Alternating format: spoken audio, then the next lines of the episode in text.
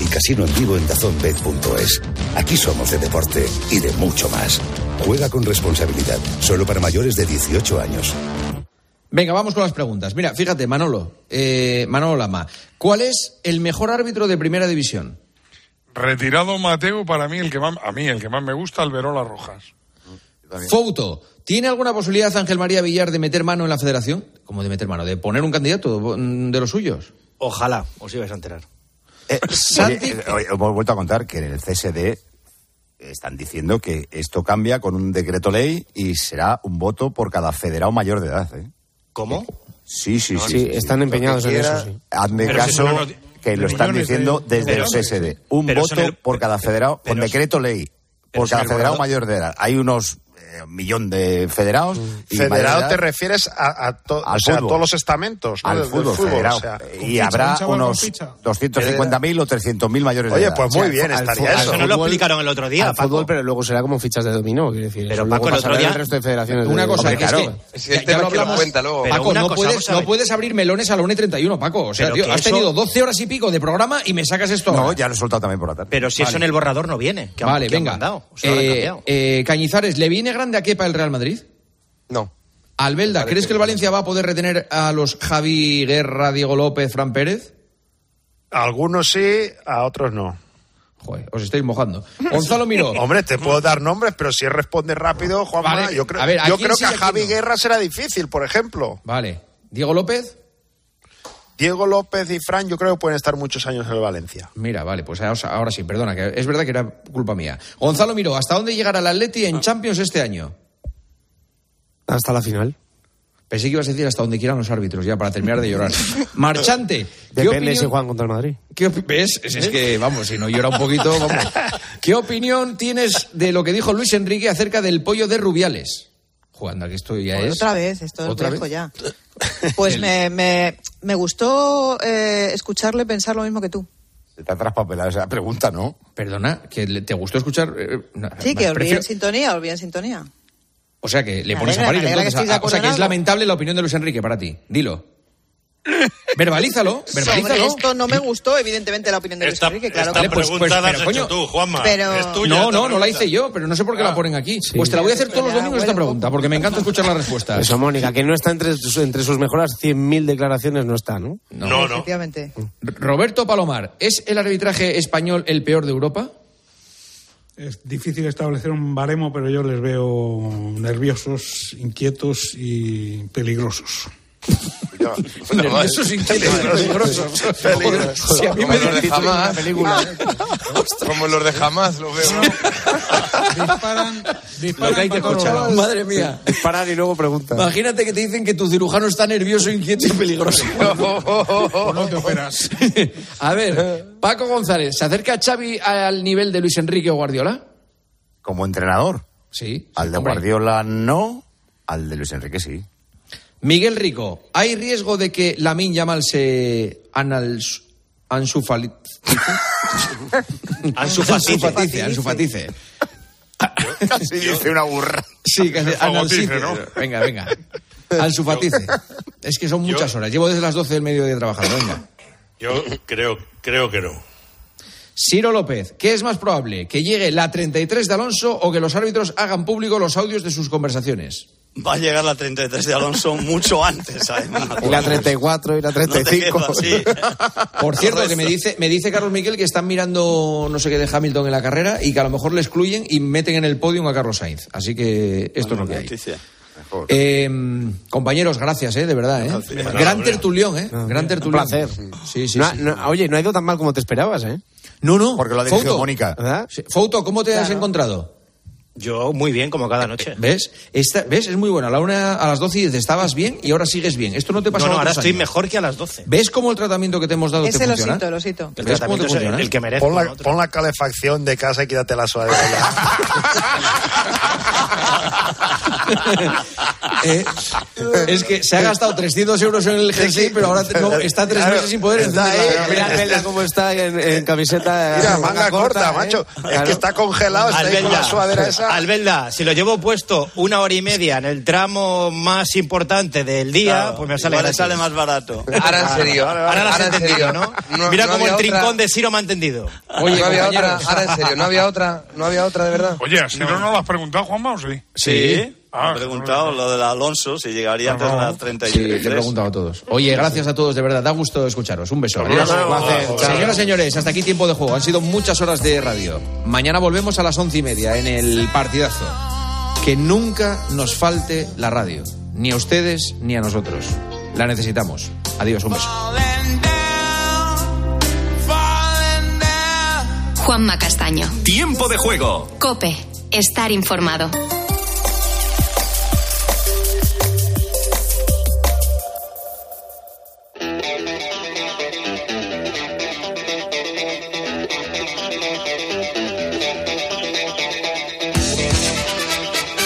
Muy buenas noches. Bienvenidos. Arrancamos semana, semana del 23 al 29 de octubre. Por tanto, cuando nos encontremos el próximo lunes, diremos adiós al mes de octubre del año 2023.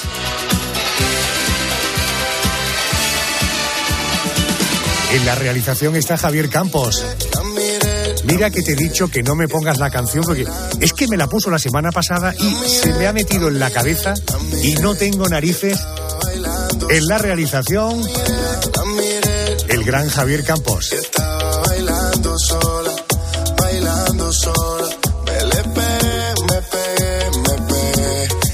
se fueron. Más de dos horas. Bueno, el programa de esta noche. ¿Qué te vamos a ofrecer? Por ejemplo, la dama negra del programa. Mónica García nos cuenta, nos anticipa cuál es el expediente que abriremos esta noche. Mónica, muy buenas noches. ¿Qué tal, Adolfo? Pues abrimos el expediente de una mujer llamada Valerie Solanas. Ella no consiguió matar a nadie, aunque su objetivo era acabar con todos los hombres. De hecho, redactó el manifiesto SCUM, el manifiesto de la Organización para el Exterminio del Hombre, así se llamaba. Al margen de la teoría, quiso llevar a la práctica dos muertes. Quiso asesinar a dos hombres a los que odiaba, el editor francés llamado Maurice Giraudiat y al artista gráfico Andy Warhol. Bueno, conociendo sus derechos, sabiendo que quiero hacerle unas preguntas sobre lo que sucedió, ¿quiere decirme lo que pasó? Sí, Dígamelo en sus propias palabras. simplemente le disparé ¿A quién disparó? a Andy Warhol ¿Con qué le disparó? con una bereta calibre 32. ¿Por qué quiso matar a Andy Warhol? Eso es algo muy complicado. No quiero hablar de eso ahora. Afor- Afortunadamente, Adolfo no consiguió matar a ninguno de estos dos hombres. Después del boletín de las dos, una en Canarias, vamos con el especial de esta semana. Carmen Cerván, buenas noches. Hola Adolfo, buenas noches. Hoy vamos a contar de dónde sale la morfina, la aspirina, la quinina y no solo medicamentos, también venenos como el cianuro. Detrás de todos ellos no hay elementos sintéticos, hablamos de productos naturales que salen de plantas o de alimentos. Lo vamos a descubrir a partir de las dos, una hora menos en Canarias. Puedo decirte que no hay contusiones ni abrasiones, no hubo forcejeo. La mató algo tóxico. Cianuro potásico. Mortal. Un veneno de actuación rápida. El Tati de cuestión del programa es Pedro González, el hombre que nos habla de los porqués. Será después del boletín de las tres, dos en Canarias. Muy buenas noches, Pedro. Hola, ¿qué tal? Muy buenas, Adolfo. Esta noche vamos a resolver con ayuda de varios expertos algunas preguntas trascendentales que nos hacemos todos los días. Yolanda, alias La Catástrofes, nos alegrará la noche con la siguiente reflexión. ¿Qué pasaría si un avión impactara contra el océano? Todos esperamos que para demostrarlo no haya hecho la prueba, pero tranquilos que para pasar el mal trago vamos a invitarte a queso y vino. Solo el vino. Un experto nos va a contar cómo se fabrica el mejor queso de España y otro nos contará por qué hay, por qué hay personas, plantas y animales albinos. Ay, perdón, que era albino y no el vino. Perdón, Eh, nos va a quedar un, programa o un espacio muy blanco, que es la mejor forma de contrarrestar la crónica negra. Es decir, vamos a hacer un programa café con leche. Y en aquellos maravillosos años, hoy nos vamos a remontar a 1979. Mueve, mueve, mueve. Gran año, por cierto. Gran año, sí, señor. No olvidéis que los micrófonos siempre están abiertos, digo, eh, de cara a alguna grosería o alguna ordinariez. Querida Yolanda Guirado, la más elegante del programa, muy buenas noches, subdirectora. Buenas noches. Bueno, cuéntanos, ¿qué tendremos? Tendremos hoy, supongo, algún personaje digno de destacar, ¿verdad? Pues mira, nos acompaña un hombre que ha conseguido situar a la selección de baloncesto en lo más alto. Nos acompaña Sergio Escariolo, el entrenador nacional, un hombre que ha dado a España muchas alegrías y medallas. Antes de conocerlo un poco más, quiero detenerme en un momento, una anécdota. España acababa de ganar el último campeonato europeo. Después de que sonara el himno ya en el vestuario, sin cámaras ni micrófonos, decía esto a los jugadores. Cuesta un poco encontrar las palabras porque he estado fantástico, todos, sin ego, sin, sin, sin tontería, con, con ganas de hacer cosas juntos, con, pasándolo bien, pero también cuando es el momento de trabajar, trabajando. Dice mucho de Escariolo y bueno, para todos los oyentes que estén ya escuchándonos, que sepan que pueden mandarnos un mensaje, una nota de voz al 650-564-504.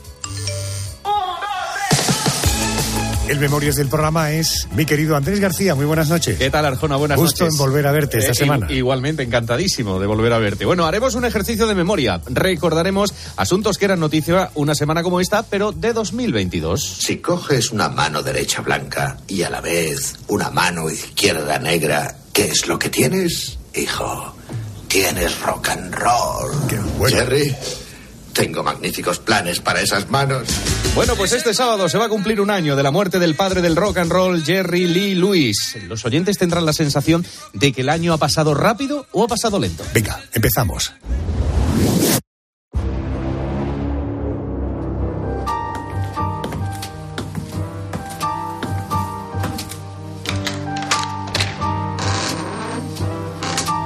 La Crónica Negra.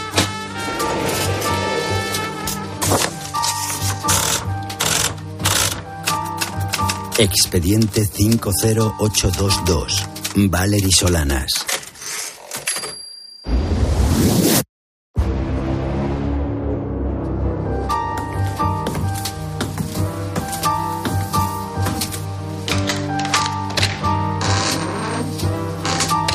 La Crónica Negra.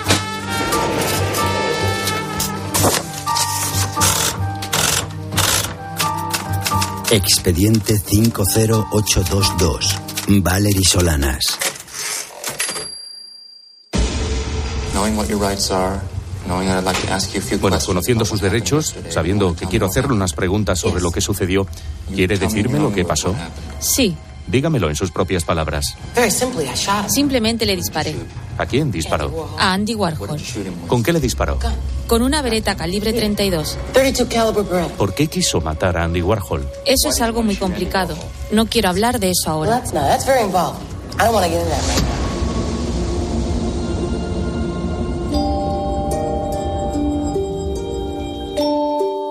Era solo una niña cuando comenzó a brotar de ella un extraordinario odio hacia los hombres.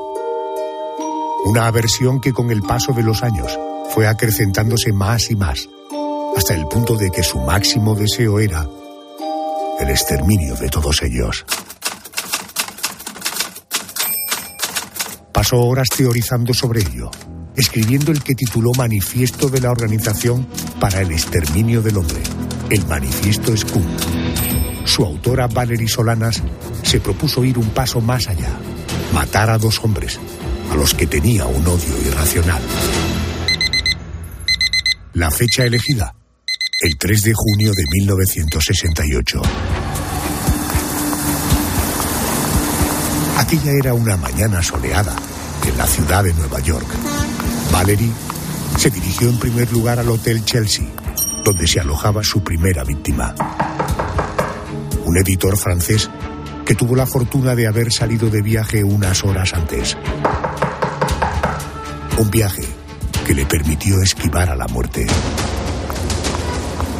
La siguiente parada de Valerie se encontraba en la calle 47 del Midtown, en Manhattan.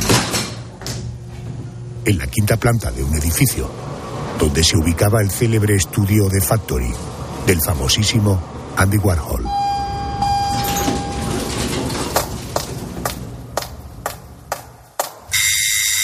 Cuando Valerie Solanas llegó, el artista no se encontraba allí. Pero ella no estaba dispuesta a permitir que su segunda presa se le escapara. A pesar de la insistencia de los ayudantes de Warhol para que se marchara, Solanas esperó durante horas a que el artista apareciera. Cuando estaba a punto de rendirse, se cruzaron en el ascensor. Lo siguió hasta su despacho y una vez allí, sacó la pistola que llevaba escondida y disparó tres veces contra él. Los dos primeros tiros fueron fallidos, pero el tercero le alcanzó el pecho, dejándolo malherido. Valery Solanas no logró su objetivo de asesinar al artista, pero aquel día abandonó para siempre el anonimato, convirtiéndose en la persona que intentó matar a Andy Warhol. Una celebridad gracias a la que consiguió que su manifiesto contra los hombres alcanzara una mayor repercusión. El manifiesto Scum.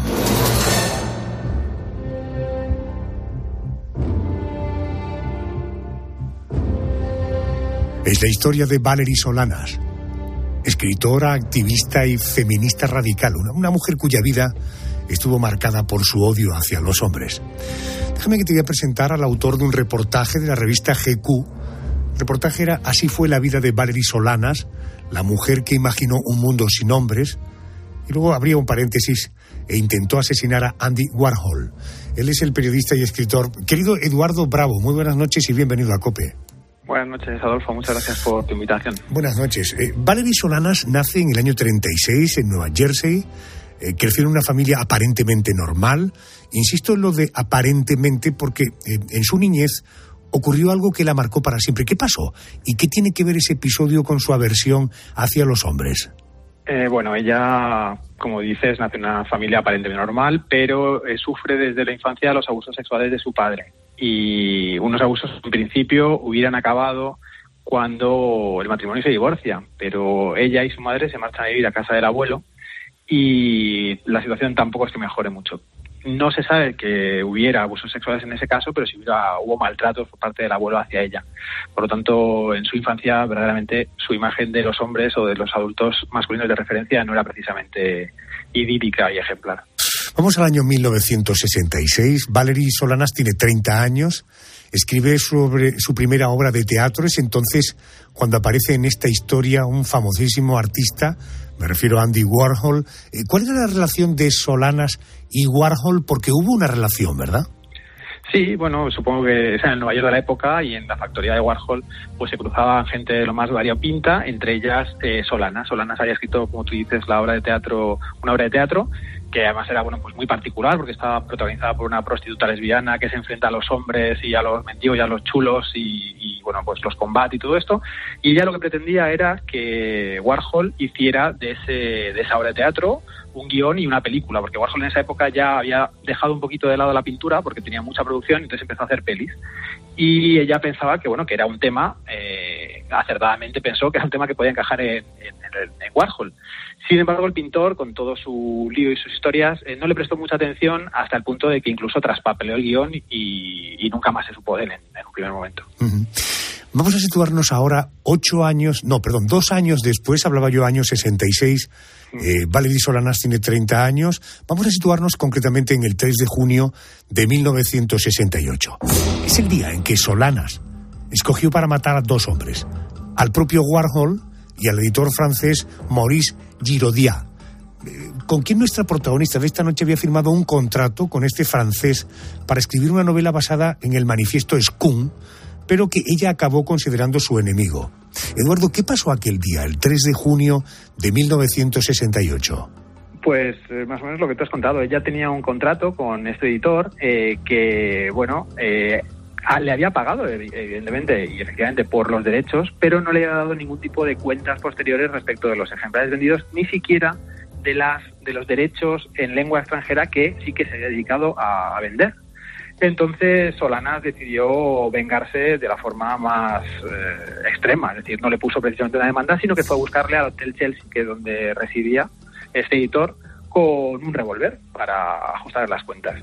Quiso la suerte para el editor que no estuviera allí y entonces ella se fue así un poco como desanimada y pensó que a lo mejor lo que tenía que hacer era ajustar las cuentas a Warhol por haberle perdido ese guion, esa obra de teatro con la que ella esperaba que se hiciera un guion. Entonces se va a la factoría de Warhol a intentar eh, matar al, al pintor. Entiendo. Eh, ¿Cuál fue la repercusión mediática del intento de asesinato de, de Andy Warhol?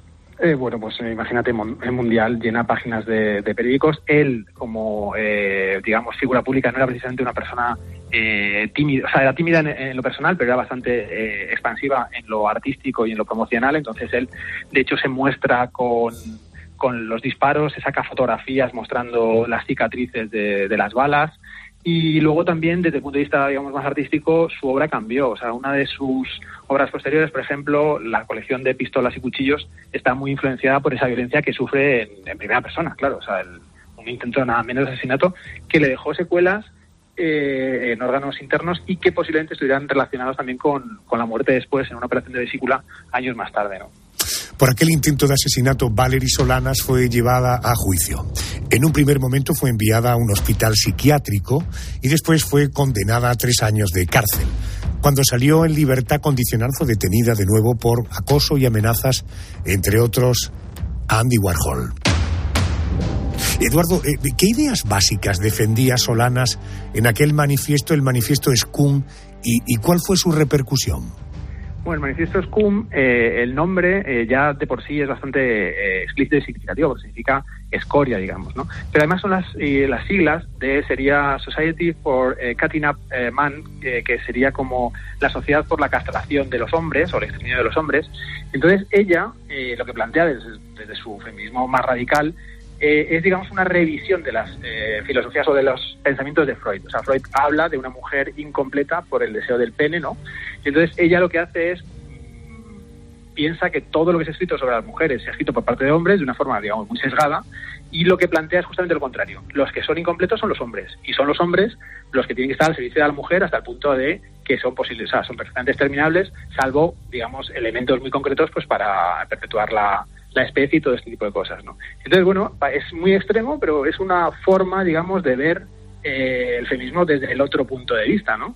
También tenemos que entender que es una mujer que ha tenido muchísima aversión a los hombres y que, bueno, pues, eh, bueno, las cifras también están ahí. O sea, las mujeres sufren una violencia tan extrema que no es extraño que determinadas personas en un feminismo eh, extremista, digamos, piensen que la solución no es eh, la pedagogía, sino que es la lucha armada, ¿no? O la violencia. Pues bueno, ahí estaba los métodos expeditivos. No, no, no tengo yo, no sé tú si tú conoces, no hay ninguna corriente del feminismo que abandere esta teoría prácticamente del exterminio del hombre, ¿no?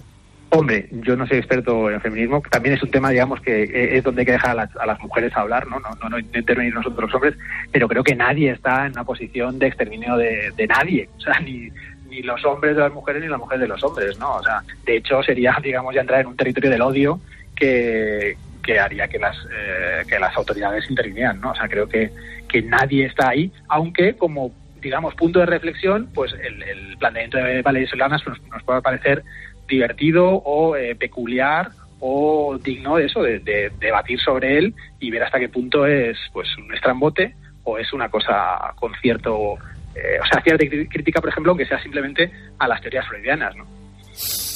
Eduardo Bravo, compañero, gracias por atenderme. Buenas noches.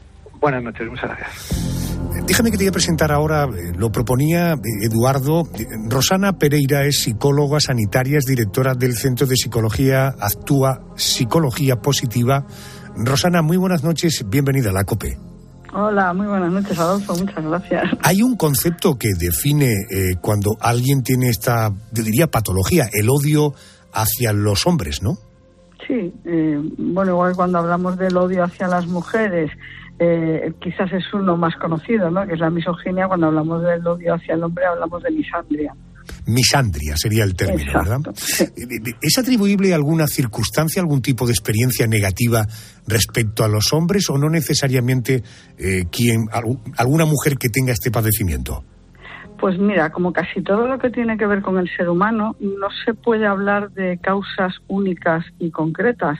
Evidentemente puede tener multitud de, razones que lleven a una mujer a sentir este odio hacia los hombres.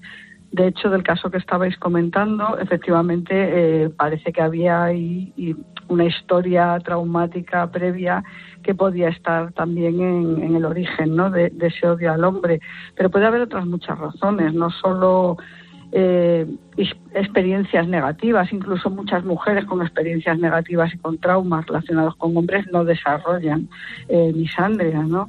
Pero puede ser por otros orígenes, puede, pues desde, no sé, culturalmente, la educación, eh, a veces eh, lo que se ponga de moda o no, por cuestiones más mediáticas o no. O sea, no hay una única y exclusiva razón que lleva a las mujeres a, que tienen misandria a tenerla. Correcto. en el caso de Valerie, yo creo que es un, un, caso claramente extremo. Hablamos de eh, intentos de asesinato por ese odio al género masculino. ¿Un misándrico o una misándrica de qué otras formas manifiesta ese desprecio sin llegar a ese estadio tan radical? Claro, es que eso es como el, digamos, el nivel extremo y máximo con el que se puede sentir ese odio o esa aversión a los hombres, ¿no?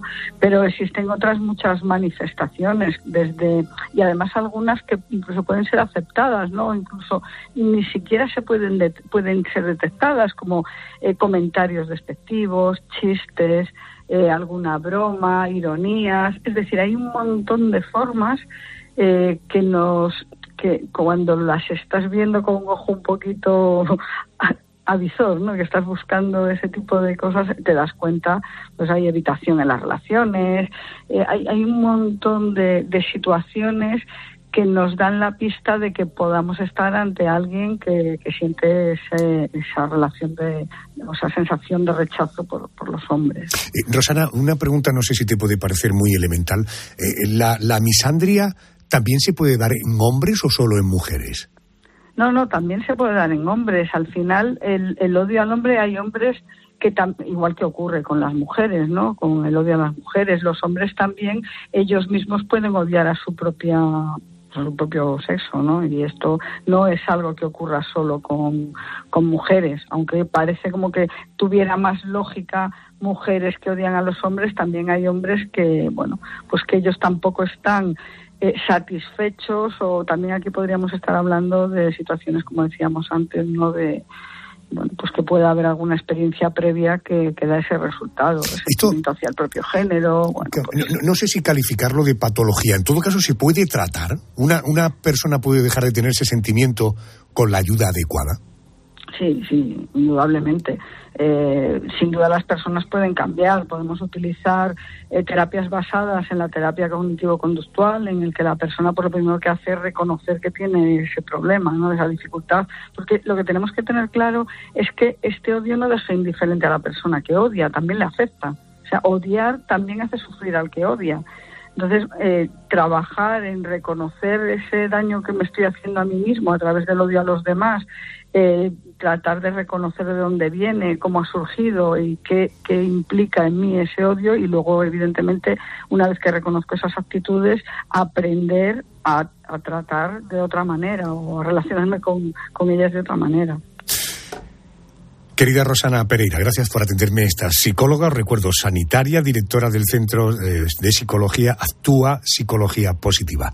Gracias por atenderme, un beso y buenas noches. Gracias a ti, Adolfo. Un abrazo.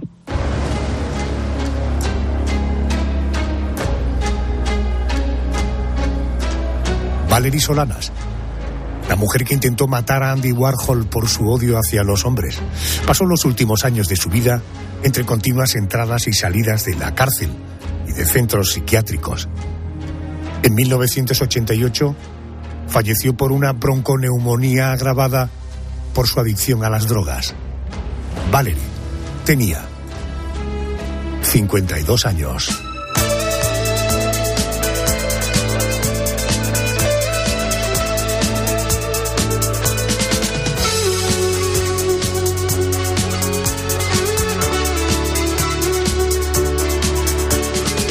Cerramos el expediente de la Crónica Negra por esta noche.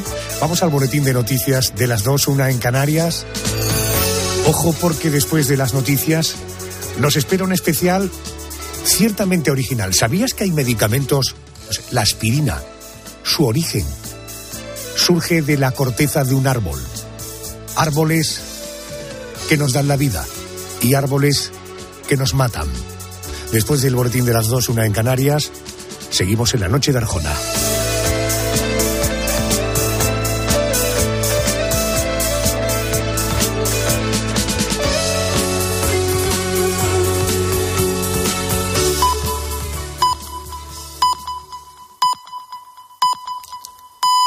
Llegamos a las